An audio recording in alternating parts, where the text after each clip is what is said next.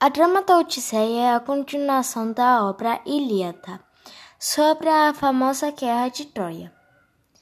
A obra seguinte, portanto, trata do retorno do guerreiro Odisseu, ou Ulisses, à terra natal, Ítaca, na Grécia, durante o retorno pelo mar. O herói de guerra enfrenta muitos perigos e aventuras, levando dez anos para voltar.